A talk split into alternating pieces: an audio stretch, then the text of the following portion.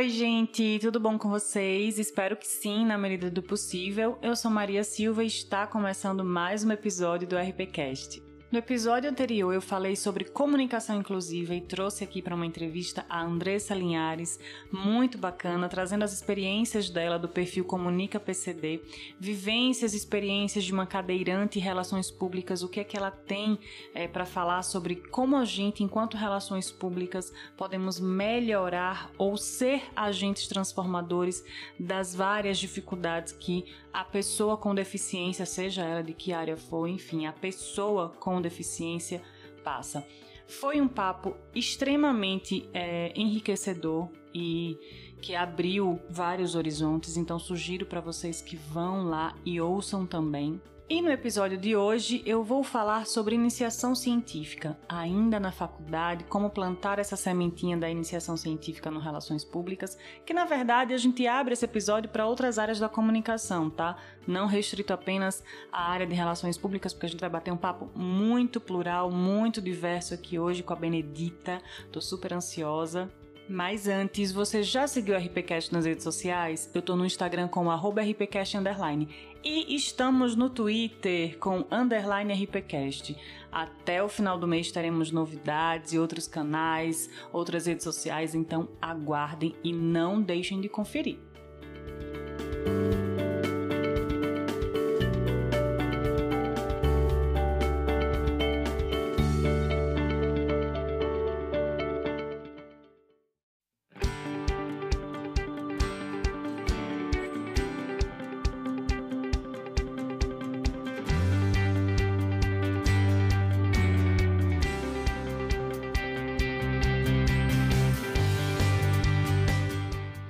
Então, gente, eu estou aqui com a Benedita. Ela é RP e PIBIC na área de comunicação e política.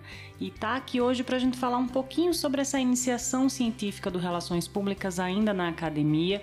Mas primeiro, antes de eu começar a fazer as perguntas, antes de a gente começar a bater um papo muito bacana, Benedita, eu queria que você se apresentasse para as pessoas, falasse um pouquinho de você, como é a sua vida, como foi, né, essa iniciação científica, essa vontade de partir para pesquisa científica ainda na academia. Olá, Maria. Agradeço o convite. É um prazer imenso poder estar aqui compartilhando um pouco da minha experiência no Cubic com vocês da RPCast. Como você mencionou, me chamo Benedita Almeida, estou no quarto semestre de Relações Públicas na UNEB e faço PIBIC no Instituto Nacional de Ciência e Tecnologia em Democracia Digital, o INCTBD. Eu comecei a fazer o meu PIBIC no fim do meu segundo semestre, mas a vontade vem desde o primeiro. Costumo dizer que tudo começou ainda na primeira semana do curso, aquela tradicional semana de apresentações, no qual a coordenadora do curso de RP, ela explicou que a vida universitária é composta por três pilares: o ensino, a pesquisa e a extensão. Eu fiquei bem animada e curiosa para saber como esses três pilares poderiam vir agregar essa minha nova jornada. Mas o que eu queria saber, assim, no primeiro semestre era o que de fato é relações públicas, como exercer essa profissão, como linkar a teoria e a prática. E foi aí que veio, digamos assim, um susto de realidade. Que foi quando eu encontrei o livro Adeus Golfinho Feio, do Guilherme Alvo, ele não é um livro teórico como os, os livros que costumamos ler para as aulas, mas ele é bem interessante. Ele explica as funções dos CONREPs, do CONFERP e outras instituições que são importantes para nós, relações públicas. E também ele dá um panorama da área, como está a área aqui em nosso país. Eu lembro que nesse livro ele cita que, e aí que eu considero um sustinho aí de realidade, ele explica que dificilmente encontraríamos, encontraríamos uma vaga de estágio ou de emprego onde estaria escrito procura-se relações públicas. E aí eu fiquei pensando, tá, como é que eu vou trabalhar então, né? Já que não vai estar lá na vaga, aquele sofrimento por antecipação. E foi aí, mas em contrapartida no livro, ele cita 10 áreas nas quais podemos exercer nossa profissão de relações públicas. E nesse mesmo livro, ele, é, ele deixa claro que apesar de não ter ali na vaga logo de primeira procuração relações públicas, que é muito importante a gente ficar atento às descrições da vaga, porque é ali que iríamos encontrar a nossa função de RP. E junto com essas 10 áreas que é citada no livro, no primeiro momento eu fiquei triste, assim, fiquei um pouco reflexiva, mas depois eu falo, eu pensei, nossa, olha é, a quantidade de áreas nas quais eu posso exercer minha profissão. E foi aí que eu pensei que eu deveria passar pelo o máximo de áreas possíveis até a minha, até a minha formação, para assim identificar qual área eu gostaria mais e assim e assim quando eu me formar já sabia para onde eu queria seguir. E foi a partir daí que eu comecei a linkar a linkar pesquisa e extensão é, pesquisa e extensão nessas áreas de relações públicas, tentar associar. O livro me, o livro me permitiu que eu pensasse essas possibilidades. Por exemplo, no livro é citada a área de relações governamentais, então eu pensei, por que não, quando surgisse um curso de políticas públicas, por exemplo, não fazer esse curso? Outro exemplo, comunicação interna. Por que não ir a um evento ou fazer um curso que fala sobre comunicação interna? E foi a partir desse momento que eu comecei a, a tentar mesmo aproveitar as oportunidades que, esse, que essa vida universitária poderia me oferecer e, consequentemente, vir agregar a minha formação. Então, a partir desse momento, ainda no primeiro semestre, eu comecei a fazer cursos, tanto oferecidos pela UNEB, mas também em outras instituições, aí a eventos, a pegar aulas como a aluna visitante e tudo mais. Inclusive, isso é uma coisa que eu indico muito, porque porque elas de fato, de fato agregam a nossa formação. É, não é como se fosse uma coisa à parte ao que a gente é, aprende na sala de aula. É uma extensão daquilo que a gente aprende e, conse e consequentemente, vem a nos agregar. Então, se o aluno tem tempo e ele pode investir em cursos e eventos, tipo, eu indico muito, porque é algo que vale muito a pena. Mas eu e meus colegas, junto com meus colegas, a gente já ouvia falar de iniciação científica, eu comentava um pouco, mas a gente sabe, eu especialmente, não sabia de fato do que se, do que se tratava iniciação científica. Só ouvia falar, mas ficava ali naquele meio termo ainda, mas eu queria, eu sabia que eu iria fazer. Eu falei assim, ah, eu quero fazer, mas espera aí, eu primeiro preciso saber. E isso mudou um pouco com as aulas de metodologia científica que eu tive no primeiro, no segundo semestre. Que foi nas aulas de metodologia, por exemplo, que eu fiz meu primeiro projeto de pesquisa junto com outros colegas e foi no quesito de ir em busca de informação, em busca de um problema, de um tema, de, de base teórica, de metodologias que aí eu comecei a me interessar ainda mais por essa área. Só que tinha uma coisa, né?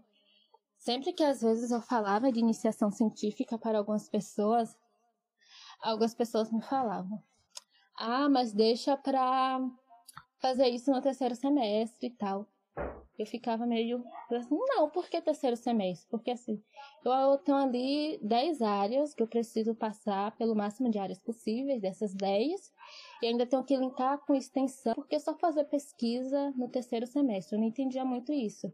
Hoje eu entendo que é porque no terceiro semestre você já leu muita coisa, você já viu muita coisa, você já tem noção de que área você gosta mais, mas na época assim eu não entendi, eu não entendia muito bem isso não. E também foi no segundo semestre que veio aí a desmistificação, porque eu ainda achava que para fazer iniciação científica teria que ser algo totalmente ligado à sala de aula, algo totalmente ligado a dar aula e coisas do tipo. Porque e minha primeira oportunidade de entrar nesse meio, de produzir algo, de fazer e de apresentar algo científico e tudo mais, se derivou de uma atividade totalmente prática que eu fazia. Eu era monitora voluntária na agência experimental de RP que tinha no departamento e um amigo meu, que também, que também era monitor de lá, ele me chamou para a gente fazer um resumo sobre a agência no evento, na jornada de incentivo à, à extensão e pesquisa do departamento. E ele me chamou para fazer esse resumo sobre a agência, no qual a gente apresentava aí, é, os resultados, e, a, e na agência a gente fazia muitas atividades práticas, não era nada relacionado à sala de aula, por exemplo. A gente fazia trabalho de social media, comunicação interna, comunicação visual, campanhas. Então foi algo totalmente prático que eu fazia, que eu transformei junto com o meu amigo em algo científico para ser apresentado. E a partir daí, aí veio a questão da concepção do resumo e tudo mais, que as aulas de metodologia me, aj me ajudaram bastante. E logo depois vem a questão de submeter o resumo. Eu tinha ainda um grande receio em ler editais de submissão. Para mim, era uma coisa que não dava para se compreender. E foi bem interessante, porque ele ficou comigo, né, eu, eu assim, ok, já está pronto, vamos submeter. Ele ficou comigo no telefone, explicando onde colocar cada informação, tirando minhas dúvidas e tudo mais. E a partir daí, eu comecei a perder o medo dos editais que apareci, que depois vieram aparecer na minha vida. Então, logo depois da submissão veio o resultado, o resumo aprovado. Eu fiquei responsável pela apresentação do resumo. E foi algo totalmente fora da minha zona de conforto, porque era uma apresentação que não era para os meus colegas de classe, como eu estava acostumada, era para outras pessoas de outros cursos do departamento, inclusive professores que eu admirava muito nessa questão de pesquisa. Então, para mim, foi realmente sair da zona de conforto. Imagine aí, você apresentar um resumo para aquele professor que você. Eu admiro muitos, muitos meus professores, a maioria deles fazem pesquisa. Então, imagine você e ap apresentar para eles. Então, para mim, foi uma experiência no qual eu saí totalmente da minha zona de conforto, mas foi uma experiência bem bacana, porque quando eu terminei a apresentação depois, eu pensei, eu não quero mais esperar ter o terceiro semestre para fazer pesquisa. Eu quero saber de fato o que é isso, o que é pesquisar, de você ir em busca de um problema e você ir atrás de uma solução e tudo mais. Porque aí eu comecei a perceber que algumas questões de RP poderiam ser aplicadas no meu dia a dia. Por exemplo, se, se em RP a gente faz pesquisa, a gente faz análise de dados, a gente busca soluções. Na área, na área científica, nessa, é, na, na iniciação científica, eu também poderia fazer isso. Então, não era algo que estava totalmente distante do meu meio e da prática que eu poderia, que eu viria a exercer, né? É, quando, quando me formasse. E que também eu exercia na agência. Então foi aí, nessa busca de querer pesquisar de fato, de saber o que é pesquisa de fato, que vem aquele processo de buscar por orientação e tudo mais. Tinha uma, uma professora no curso que eu queria muito, só que a gente estava naquela fase de cortes de bolsas de pesquisa e estava se falando muito nisso. Não, ter, não tinha certeza se iria lançar projetos novos de iniciação científica para o próximo semestre. Então, naquele momento, estava totalmente viável fazer IC. Eu me lembro que eu fiquei um pouco frustrada porque já queria fazer IC imediatamente e tudo mais. No entanto, eu continuei aí na minha saga de eventos, de aulas como aluna visitante, de cursos e surgiu e me foi apresentada a oportunidade de fazer parte do instituto, de fazer isso, lá. Aí eu falei, por que não? eu queria muito saber o que era isso, o que era pesquisar. E então, como independentemente, se eu fosse fazer IC, tanto na UNEB quanto no instituto, eu iria e acabar na área de comunicação e política. Então, é, no fim do meu segundo semestre, eu comecei a fazer IC lá no Instituto. E foi uma experiência incrível, tá sendo uma experiência incrível, porque logo, logo que eu entrei, no grupo também tem RPs, então, isso eu tô falando antes do antes da pandemia especificamente, né? Então, era bem interessante, porque no grupo também tem RPs, então um, é, eu começava a observar o, o que é, não só o que os outros pesquisadores falavam, mas que especificamente os RPs do grupo falavam e tentava aí identificar o que era de RP e como eles traziam isso para o dia a dia nas suas explicações e tudo mais. Uma coisa bem interessante que logo no início eu tive a oportunidade Foi no grupo também que eu, que eu participei como espectadora, que eu participei de, é, do meu primeiro congresso, só vendo mesmo as apresentações e tudo mais, porque o congresso que eles fazem no Instituto é, aconteceu logo assim que eu entrei. Só que antes disso, então estava quase tudo pronto. E uma coisa que a RP faz é eventos. Então, ver, mesmo com a maioria das coisas feitas, ver a tomada de algumas decisões, a questão de não deixar o, é, de decidir de não deixar o pessoal sem água, sem comida e tal, foi algo que eu ia observando e ia identificando com base no que me era apresentado na sala de aula sobre algumas questões de eventos e também em eventos que eu participava, que falavam sobre, sobre a confecção de eventos e tal, que, que são coisas que são importantes. Aí eu ia identificando, assim, com base nas coisas que eu ia vivendo. E foi aí que eu vi que essa área científica e que fazer iniciação científica não é, não envolve você fazer, não envolve você estar ali dando aula. Claro que há aquela parte teórica de produção e tudo mais, mas não envolve só isso, porque também tem muito porque um dos intuitos do grupo é pesquisar como o digital pode vir agregar e melhorar a nossa democracia. Então, muita coisa, a maioria, a maioria das pesquisas do grupo são pesquisas aplicadas. Tem aquela parte de, de concepção teórica, logicamente de produção, mas a maioria das pesquisas acabam resultando em um produto que é devolvido socialmente. Então foi aí que eu comecei a perceber que iniciação científica ela não envolve a dar aula como eu pensava inicialmente. Mas claro, essa é minha essa é minha experiência. Eu acho que cada experiência de alunos que de pessoas que fazem isso é diferente. Isso isso também acaba avaliando se você está ali, se você está em um grupo ou só está sendo orientado por um professor ou não. Então, acho que cada experiência é única nesse meio. Ah, bacana, Benedita. E qual é a sua linha de pesquisa? E como nós conseguimos linkar isso para as relações públicas, né? Como que a gente consegue levar isso para a nossa área?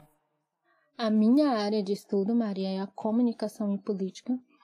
Ainda que eu tente associar algumas coisas, algumas questões das relações públicas, a minha área é majoritariamente formada pelos estudos de comunicação e política. É muito importante deixar claro isso, porque uma das coisas que define a nossa linha de estudo é a nossa base teórica, né?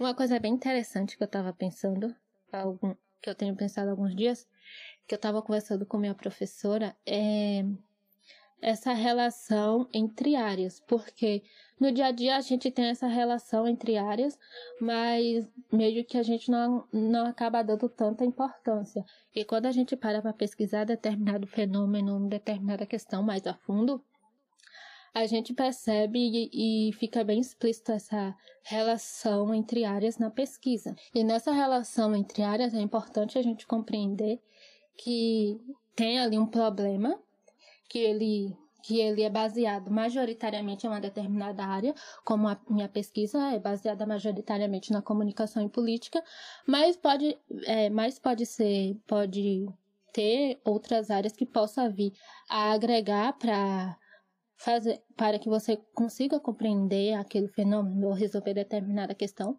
mas é importante que a gente fique ciente o que é de cada área, o que cada área está fazendo ali naquela pesquisa, de maneira a não sobrepô-la, de maneira a não tirar sua função ou sua característica. É muito importante. Eu estava conversando com minha professora, com a professora minha, e ela me alertou muito para essa questão de áreas.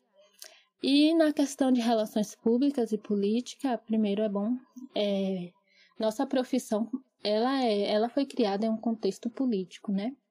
E é importante é, a gente ter em mente, por exemplo, pegando aí uma definição de Margarida Custer que nas relações públicas a gente tem como objeto de estudo a interação entre as organizações e seus públicos estratégicos.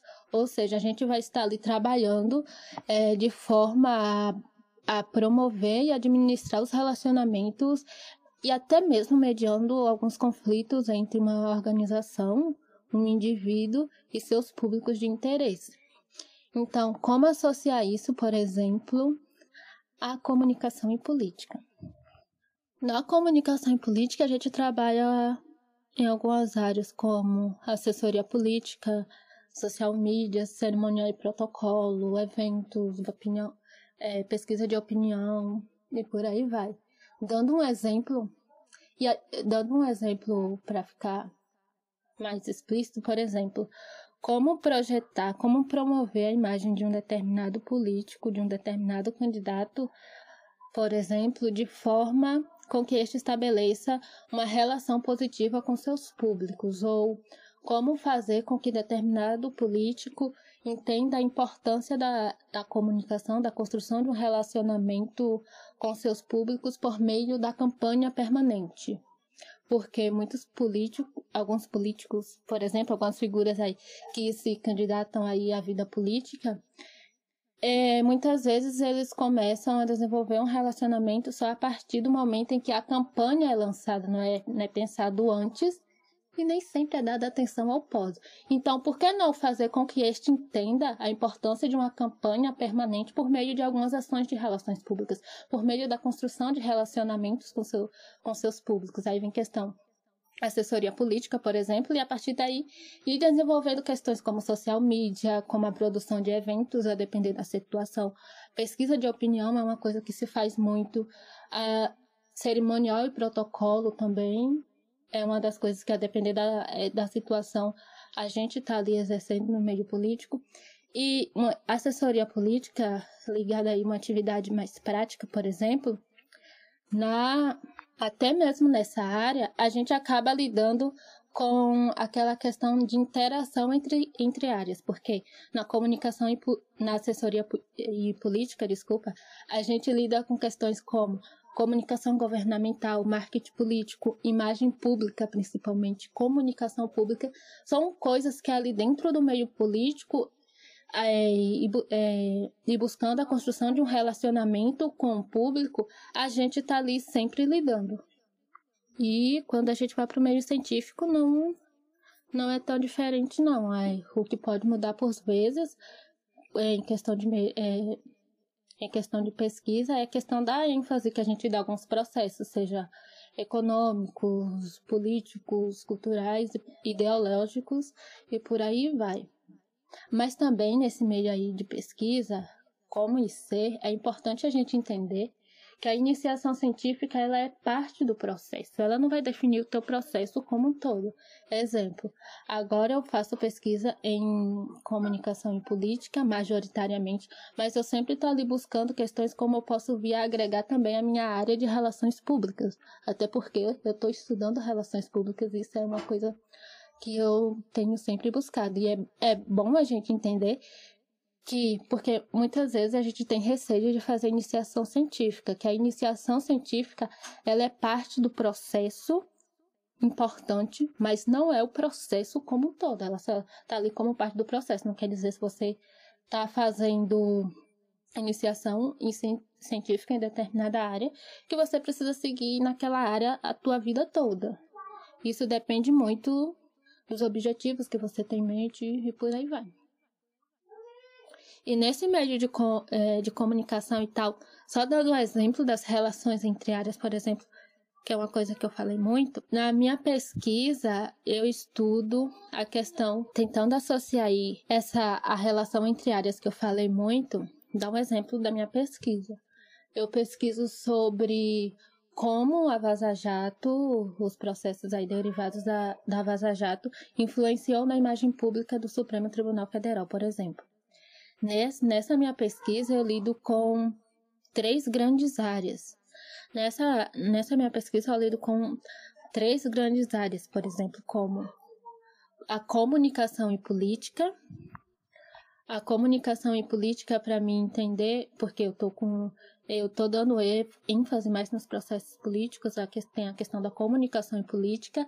Eu tive que ter algumas noções de direito, por exemplo, para entender alguns processos que possam vir influenciar, influenciar na questão da comunicação e política. E para fazer análise dos dados, por exemplo, eu tive que compreender alguns processos envolvendo a área de TI. Então, a partir daí você acaba vendo a relação entre áreas, mas ao mesmo tempo nenhuma venha sobrepor a outra, mas de forma a agregar e saber até, até onde uma, uma vem a agregar em sua pesquisa, ou não. Aí, então, por isso que eu falo que é um conjunto aí de áreas que vem a agregar, mas nenhuma área sobrepõe a outra. Eu não vou nem entrar muito no mérito de política porque eu já fico nervosa. é um tema que eu me apaixono, que eu sou muito é, suspeita para falar porque eu gosto muito de política. Acho que quando bem trabalhada ela é incrível. E... Mas enfim, não vou entrar muito nesse mérito. A minha segunda pergunta é quais são as características que um bom pesquisador precisa ter, na sua visão? Eu sei que você ainda está na academia, mas dentro desse ambiente onde você já se encontra com outros pesquisadores, alunos, professores, orientadores, enfim, quais as características importantes que foram né, e que estão sendo importantes para você nesse processo? Características que eu considero importantes nesse processo, Maria, é, duas delas é primeiro não ter preguiça de aprender e ser curioso. Foram características que me ajudaram, porque como eu sempre estou falando lá no CNPecando, é que a, a ciência não para. A ciência ela está sempre em busca de novos métodos, de novas soluções, e por isso você não pode de ter preguiça de aprender e muito menos não ser curioso. Você precisa ser curioso para ir em busca dessas novas soluções e não ter preguiça de aprender, porque é uma coisa assim. Uma outra coisa que também eu digo lá no CNPecando é que quando você for pesquisar, que você busque por por linhas de estudo com que você tem afinidade, que você goste, mas não é porque você gosta que você vai gostar de todo o processo. Então não se pode ter, pre... ter preguiça, mesmo nas partes que você não gosta. Eu falo isso, por exemplo, na minha pesquisa. Nessa relação STF Vaza Jato e algumas questões daí da comun... e questões da comunicação e política, eu precisei ter noção de algumas questões do direito constitucional para entender alguns processos. Não é que eu tive que ter noção de tudo do direito constitucional, mas de algumas partes ali para me compreender determinados fenômenos, determinados processos e os textos de direito constitucional são bem complexos, assim, em primeiro momento, são bem complicados de se compreender. Mas é isso, né? Eu tive que aprender, tive que ter noção de algumas coisas, é, respirar fundo e ter persistência. Outra questão também no sentido de ser curioso aqui, na minha opinião, o pesquisador deve ter ciência de tudo que ele está desenvolvendo ali para chegar na solução de determinada questão, de determinado problema. Então, então ele tem que ser curioso para tentar compreender muitos processos, para ir em busca da compreensão de muitos processos alinhada a essa questão aí de não ter preguiça de aprender. Outra característica que me ajuda muito e tem me ajudado muito é a questão da persistência porque muitas vezes a gente imagina que a área científica ela se dá em uma linha reta. E não é bem isso que acontece. Há altos e baixos também na área científica. Nem sempre o que a gente planejou vai dar certo, nem sempre os resultados dão certo. Então é preciso ter persistência para respirar fundo e continuar. Uma outra questão, acho que essa daí foi a primordial porque eu comecei a fazer o PIBIC antes da pandemia, né? Agora tá tudo remoto, tudo digital, mas eu comecei a fazer meu PIBIC antes da pandemia. E eu eu estava no laboratório junto com os outros pesquisadores de segunda a sexta e estava na UNEB de segunda a sexta também. Só que na UNEB, no semestre passado, eu peguei algumas disciplinas à tarde e à noite. Então, eu estava lá na UNEB de segunda a sexta, é, durante a tarde e só saía à noite e, estava no, no laboratório na parte da manhã. Então, eu tentava ao máximo ter a seguinte, organiza a seguinte organização. É, durante a manhã, estou no laboratório resolver questões só referentes à minha pesquisa. Durante a tarde, estou na UNEB resolver questões da UNEB. Claro que algo que eu sempre digo, no, no CNPcano, agora eu, eu estou me comunicando bastante por lá, é que a IC ela tem que vir agregar principalmente no teu ensino, no que tu tá aprendendo ali na sala de aula. Mas, por mais que ela venha agregar, tem algumas questões específicas. Então, as questões específicas da pesquisa, tentava resolver ali durante a manhã, de segunda a sexta, no laboratório. As questões da UNEB, eu tentava resolver ali no período que eu estava na UNEB, de segunda a sexta. Não quer dizer que eu não resolvia questões em casa. Eu resolvia, estudava muita, muitas coisas em casa, mas eu tentava no máximo aí ter essa organização para tudo não acabar virando uma bola de neve, principalmente quando chega fim do semestre e eu acabar é, me prejudicando, porque ainda que desde o meu primeiro semestre eu vivia no loop de eventos UNEB, eventos UNEB, quando eu comecei a fazer, é, a fazer IC, foi algo totalmente diferente, porque além de estar ali todos os dias no laboratório, eu também comecei a pegar disciplinas, algumas disciplinas à noite. Então, é, o, a rotina que eu tinha ainda, mesmo de eventos UNEB, para laboratório UNEB, essa rotina ainda, essa rotina mudou um pouco. Então, ter essa organização me ajudou bastante.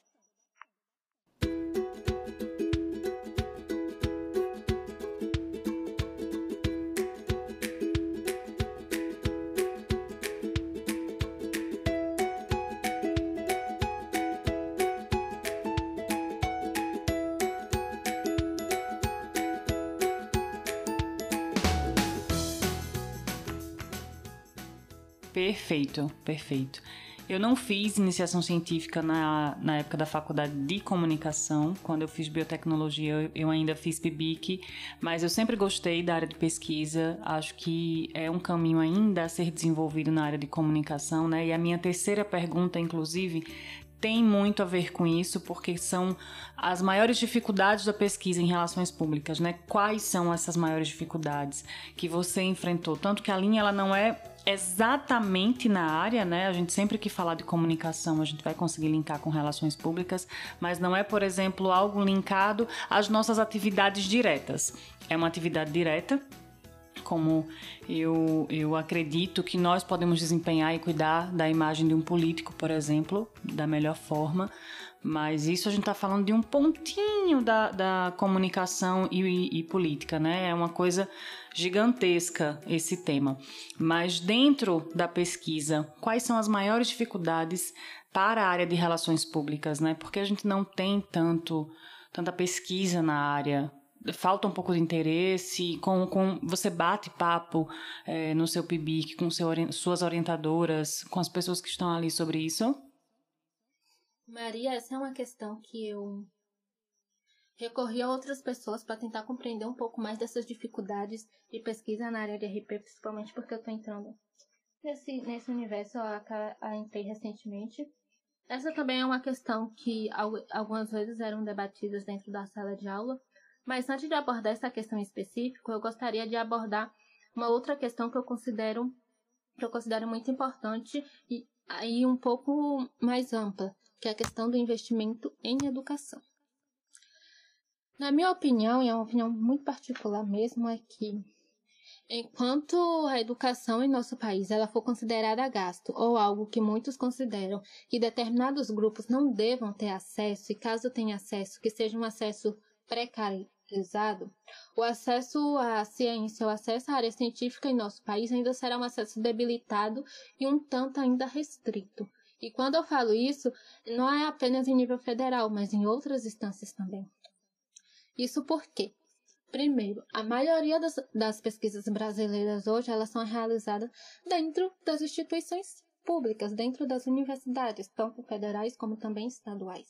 E outra questão, a maioria dos jovens, das pessoas que entram nas universidades, têm acesso à iniciação científica só dentro da universidade. Eles têm seu primeiro acesso ali, ali dentro, sendo que eles poderiam ter acesso ainda no ensino médio. E essa é uma questão que quando eu comentei no CN Pecando, no perfil, lá no Insta, algumas pessoas me falaram que não sabia que tinha iniciação científica no ensino médio e tudo mais. Aí muitos devem estar se perguntando, tá bom. O que isso tem a ver com investimento em educação? Vamos lá. É, primeiro, lá já vem outra também opinião minha, é que os, o, é, o sucateamento é, do sistema educacional brasileiro é algo constante. orça, os orçamentos é, referentes à educação sempre são menores ano após ano. E os investimentos, o orçamento para 2021 previsto principalmente para as instituições federais é ainda menor. Muitos podem, é, podem pensar que, ok, será um orçamento menor, mas será um orçamento referente a pagamento de luz, a serviços e até mesmo assistência estudantil. Mas se a gente for parar para pensar, é justamente isso que deixa a universidade com condições para que pesquisas possam ser realizadas dentro dela. Exemplo, imagine que tem um pesquisador que precisa que determinado aparelho, que determinado objeto fique ali ligado e que não possa ter falta de luz. E de repente há corte de luz dentro da instituição porque não houve verba para pagar e tudo mais. Ou então um pesquisador teve a pesquisa prejudicada é, porque o ar-condicionado quebrou e não há verba referente a isso. Aí vem outra questão, é, justamente relacionada a isso, é que quando isso faz com que as instituições elas não tenham estrutura para que, que as pesquisas sejam realizadas ali. Ou seja, há um, há um sucateamento constante, porque justamente é isso, essa questão estrutural, que na maioria das vezes é citado quando algumas escolas, quando algumas instituições são fechadas. Eu falo isso porque aí agora vem voltando na questão do ensino médio, falando uma questão muito específica minha, que eu vivi. Durante o meu ensino médio, estudando em um colégio público também, é, a gente, é, foi era constante essa questão de, de, de é, determinada coisa quebrar, o forro tá caindo, é, não ter ventilador e tudo mais, a falta de pagamento de serviços por conta de orçamento, de não haver verba justamente para isso. Aí você pensa, se o aluno ele e não tem condições para para ter ali aquele ensino básico, de ter, de ter aquela estrutura básica pra, e estar tá lutando para que tenha pelo menos uma estrutura necessária para que ele possa estudar, como ele vai pensar em fazer iniciação científica? Eu falo isso, por exemplo, porque, junto com essa situação de precarização, ainda no meu ensino médio, uma coisa que foi muito recorrida era falar com o secretário para mostrar a ele essa situação, o secretário de educação, né? É, daqui e para mostrar a ele que, pô, esse é, primeiro ponto era o único colégio da região que atendia o ensino médio, uma outra instituição só atendia ensino médio técnico. Logo, aquela instituição ela não poderia simplesmente fechar, fechar dessa maneira. Foi, re, foi requerida, por exemplo, visita do secretário para que ele pudesse ver a situação daqueles alunos. Quando eu saí da instituição teve muita, muitos protestos em relação a isso, muitos, muitas reuniões foram solicitadas, muito, muito apelo, e mesmo sabendo que esse era o único colégio do ensino médio que estudava, é, que, que estava ali na região, que, que pegava os alunos apenas do ensino médio, não no ensino médio técnico, e apesar de toda a luta, é, para que o colégio não fosse fechado, até porque era um colégio centenário que fazia parte da história da cidade e tudo mais, um ano depois, esse colégio foi fechado. Logicamente, agora ele foi municipalizado e tudo mais, mas a questão que eu quero abordar é: se aquele aluno do ensino médio ele não está tendo as condições estruturais necessárias para ter o um ensino básico, como ele terá as condições necessárias para fazer iniciação científica? Logo, isso tem muito a ver com as questões de investimento em educação, no orçamento educacional, sim. É, entendeu o que eu quis dizer? Outra questão aí é como se, desde que quem, quem me conhece sabe o quanto eu dou valor a essa questão de educação, o quanto eu me importo muito. E parece para mim faz todo sentido desde quando eu li a frase de, é, do Darcy Ribeiro, no qual ele cita que a crise na educação brasileira é, não é crise, mas sim um projeto Cada vez mais acho que essa frase faz muito sentido. Porque o sucateamento vem justamente dessas questões que a gente estruturais que geralmente pode parecer questões mínimas, mas que fazem toda a importância. E voltando para a questão do, da, é, da iniciação científica dentro, dentro da universidade, uma experiência que eu vivi é. Claro, eu sou muito grata porque eu trabalho. Gente, eu falo, eu refiro a minha pesquisa às vezes como trabalho porque é trabalho mesmo. Eu lembro ainda que nas minhas aulas de metodologia, a minha professora ficava falando, ela falava: "Ah, muitos não consideram que a iniciação científica ou iniciação científica não, que aí a área de pesquisa, que, que ser pesquisador não é trabalho. Mas a gente só vem entender isso que é trabalho de fato quando a gente está ali, pesquisando, está ali todo dia fazendo isso. E eu sou muito grata por estar trabalhando, por estar pesquisando junto com pessoas que eu admiro muito, tanto a nível profissional, como também a nível pessoal, nível de pessoa mesmo, que eu me inspiro muito. Mas logo quando eu quis fazer iniciação científica, eu quis fazer iniciação científica dentro da minha da instituição que eu estudo, que era a UNEB. E eu lembro que eu fui, eu e outro colega, a gente foi procurar uma professora para perguntar sobre, e ela tinha falado que não sabia, que provavelmente ela iria parar, que não ia, que não iria lançar mais nenhum projeto de iniciação científica e tal. Claro que o pesquisador ele precisa descansar, é muito importante, inclusive. Mas naquele momento, ela não estava falando de parar simplesmente para descansar, mas parar porque não aguentava mais esse sistema de sucateamento, porque é muito triste para mim sentir foi uma situação tanto assim. A meu ver, eu queria muito pesquisar na época e tudo mais, como eu falei, estava no meu segundo semestre. Muito triste, porque tu tá vendo ali na tua frente um pesquisador que de, dedicou grande parte da tua da, da vida à pesquisa, e tudo mais, e não ter a valorização, não ter os recursos necessários, até porque era uma época de cortes de bolsas de pesquisa, no qual só na CAP, ah, foi ano passado, né? Só na CAPES seriam cerca de 12 mil bolsas cortadas e o orçamento do CNPq estava muito reduzido. Então, essas são questões, é, questões do orçamento educacional interfere muito sim. Na minha opinião, é muito mais louvável. Então, é, só abrindo um parêntese aqui. Então, caso, além de não ter pesquisadores que não estão tá lançando o projeto, tem a questão de bolsas.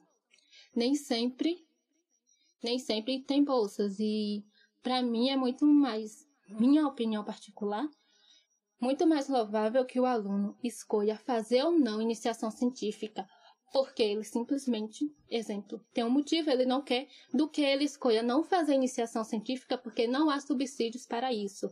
A gente sabe, as bolsas de iniciação, as bolsas de pesquisa, elas são muito importantes. Não é todo aluno que tem condições de fazer pesquisa voluntariamente, não. Ele, às vezes ele precisa ir de recursos tanto para pagar transporte para para ir para o local para fazer sua pesquisa, tanto para comprar um livro e tudo mais. Então, então, na minha opinião, é muito mais louvável que ele escolha fazer, não fazer iniciação científica, por exemplo, por algum outro, é, por algum outro, por alguma outra questão, do que não fazer iniciação científica simplesmente porque não há subsídios para isso, porque o sucateamento da educação em nosso país é algo constante que vem crescendo constantemente. E por isso que eu falo que é, é muito importante ficar atento a essas questões, porque elas interferem muito em muitas áreas, em, elas interferem em, no, em muitos processos aqui em nosso país. Eu sou muito grata de poder estar fazendo, institu, é, fazendo é, iniciação científica com pessoas que eu admiro pra caramba. Mas e você pensa em outras pessoas que às vezes querem fazer, mas não podem, porque simplesmente não podem fazer voluntariamente e tudo mais, porque não há, não há subsídios para isso é algo muito importante a se pensar. E nesse processo, eu queria também falar de uma pauta que é muito importante na área científica em nosso país, foi bem debatida também. Logo quando eu, eu entrei, eu comecei a fazer IC e estava nessa questão de cortes de bolsas, cortes no orçamento do CNPq e na CAPES, é a questão da fusão entre o CNPq e a CAPES, que são duas instituições é, de pesquisa muito importantes em nosso país. Essa questão foi muito debatida e logo quando eu entrei no IC, tava muito, o pessoal estava falando muito.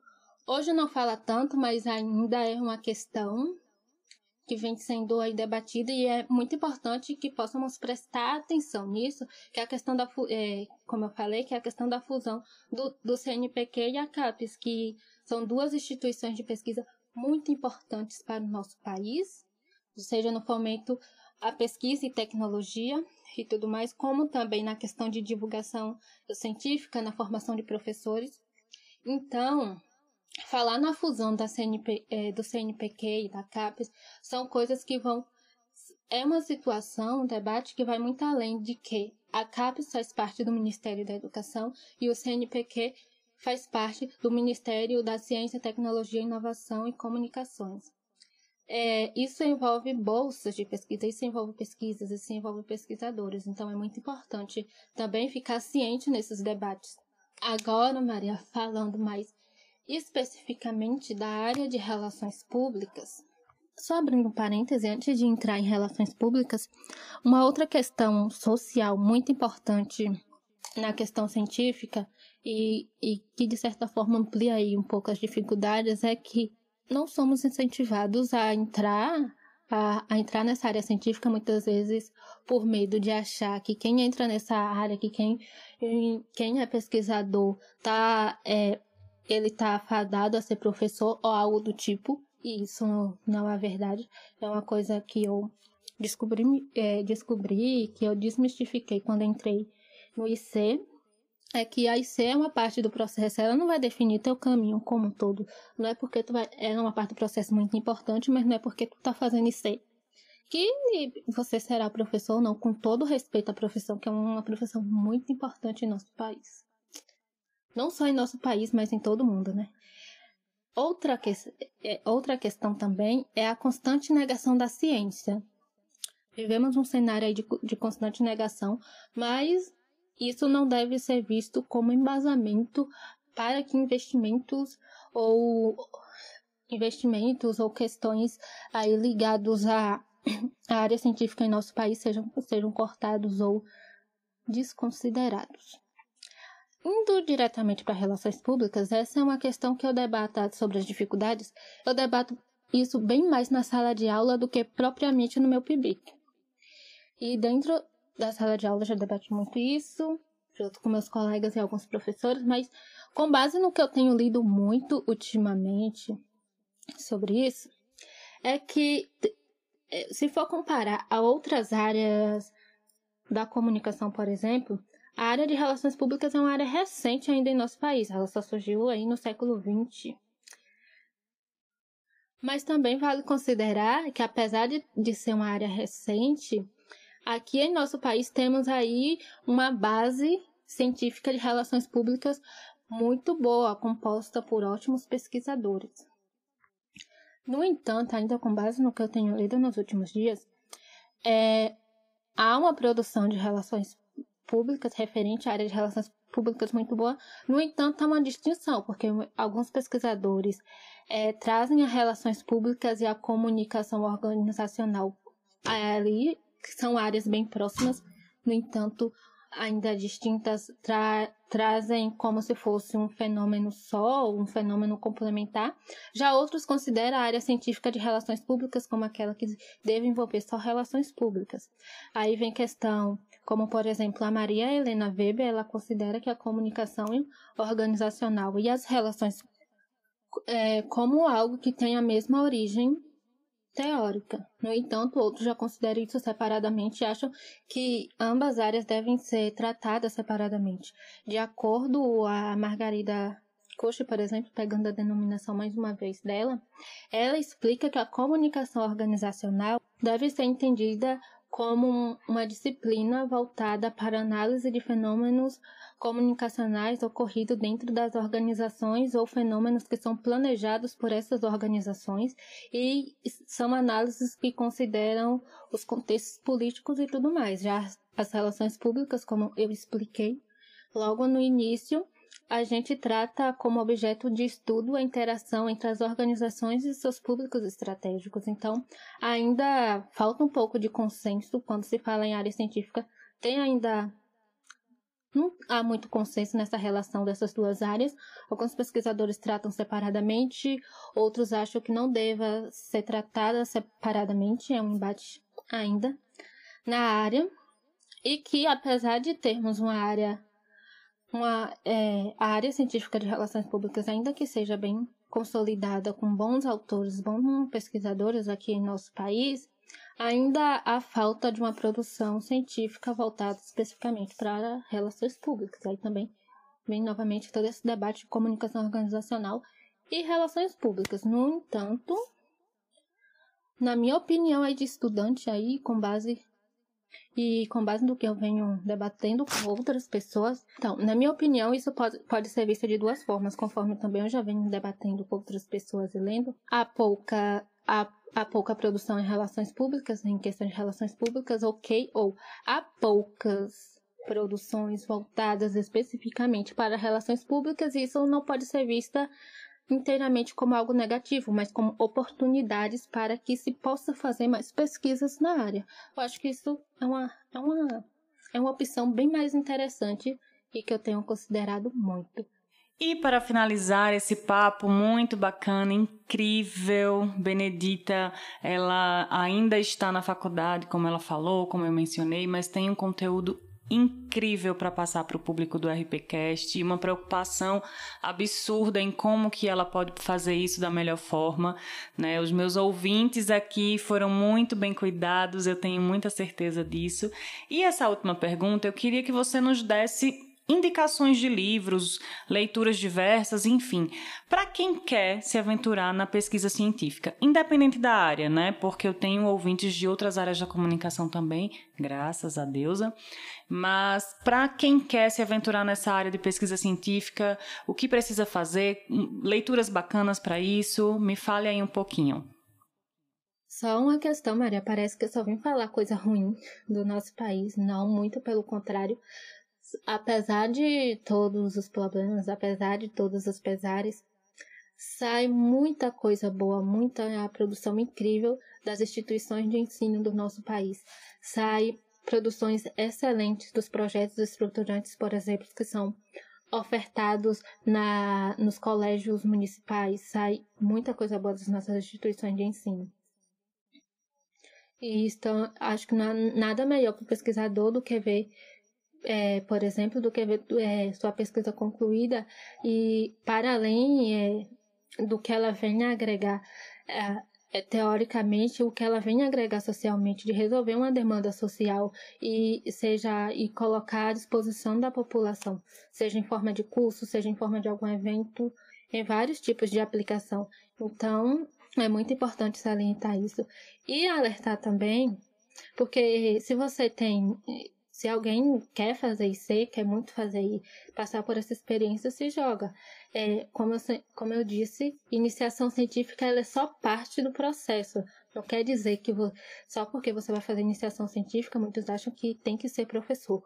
Com todo respeito aos professores que são profissionais incríveis e muito importantes no mundo todo. Inclusive, a maioria das minhas inspirações são professores, né? Então, então é isso. A iniciação científica é uma parte importante do processo. Ela não vai definir teu processo como todo. Então, se tu tem vontade, se quer, se quer fazer iniciação científica, é, se joga. Falando agora sobre as indicações, eu recomendo ter um livro muito bacana. Ele foi, ele me foi apresentado no segundo semestre é, na aula de metodologia eu sempre achei que, tá, quero fazer iniciação científica, vou entrar na área científica, quero entrar aí nessa área, mas eu tenho que saber tudo, todas as normas, todos os textos, fazer um texto excelente. São coisas que você, eh, que a gente vai aprendendo ao longo do processo. Essa é outra questão. Muitos acham que para entrar, para fazer iniciação científica tem que saber de tudo e tal, todas as normas e, e técnicas. Não, gente. Isso a gente vai aprendendo, isso é, ao longo do processo, é um constante aprendizado. E esse livro, ele me mostrou que o texto científico não é um texto de sete cabeças, que é sim, que é possível fazer um excelente texto, ele explica de forma de forma simples, metodológica, para que todo mundo possa entender, sem desconsiderar todos os processos que levam ao texto científico, ao texto acadêmico. Esse livro é se chama Texto Acadêmico, Técnicas de Redação e Pesquisa Científica, do Jorge Leite de Oliveira. Recomendo muito esse livro. Até hoje eu sempre recorro a algumas partes dele. Um outro livro, ele foi me indicado pelo pessoal do grupo, quando eu comecei a fazer o PIBIC, que é A Arte da Pesquisa, de Joseph Williams. Ele é muito interessante, ele explica aí todos os... É, esse autor e outros autores, né, em conjunto com outros autores, ele explica muitos, é, muitos processos aí da questão do, do texto científico, como fazer projeto de pesquisa e tudo mais. Recomendo muito. E sobre a produção científica de relações públicas, que foi um tema que a gente abordou aqui na nossa conversa, eu indico um artigo que eu li recentemente, muito interessante também, que é que se chama a produção científica em relações públicas no Brasil, um estudo infométrico. Esse artigo ele foi feito pela Camila Angela Negli em conjunto com outros pesquisadores. Indico bastante. É, nesse artigo você vai encontrar a, algumas questões que eu abordei aqui, como a questão da comunicação organizacional e relações públicas e tudo mais. Quem, quem tem interesse em ficar um pouco mais por dentro da produção científica em relações públicas, indico esse artigo. E quem quiser tirar alguma dúvida comigo ou algo do tipo, eu estou sempre por lá no CN Pecando falando sobre a minha pesquisa, dando dicas e por aí vai. Agradeço muito pelo convite, Maria. Foi um prazer poder estar debatendo, conversando com você um pouco mais dessa área que é tão, dessa área, da área científica que é tão importante em nosso país, de poder estar tá debatendo sobre iniciação científica, que ainda há muitos tabus rodando a área de, e tudo mais, mas é uma área muito gratificante, é uma área eu particularmente gosto muito, sou suspeita de falar, mas foi muito bom esse bate-papo aqui contigo explicar algumas questões, falar um pouco das minhas experiências foi um prazer imenso. Agradeço muito pelo convite. Ah, eu quero te agradecer muito, muito, muito por estar aqui, por ter topado falar pra gente, por ter é, acreditado que esse conteúdo vai sim ser muito relevante para os ouvintes do RPCast. Eu tenho certeza que, assim, o nosso papel aqui é inquietar, seja o aluno ou o profissional que já está no mercado, nós somos um, um, um agente transformador e para isso eu conto com a, a, o apoio de vocês, né? a presença de vocês aqui nesse canal que eu espero que ainda cresça muito, muito, muito, muito obrigada, viu, Benedita?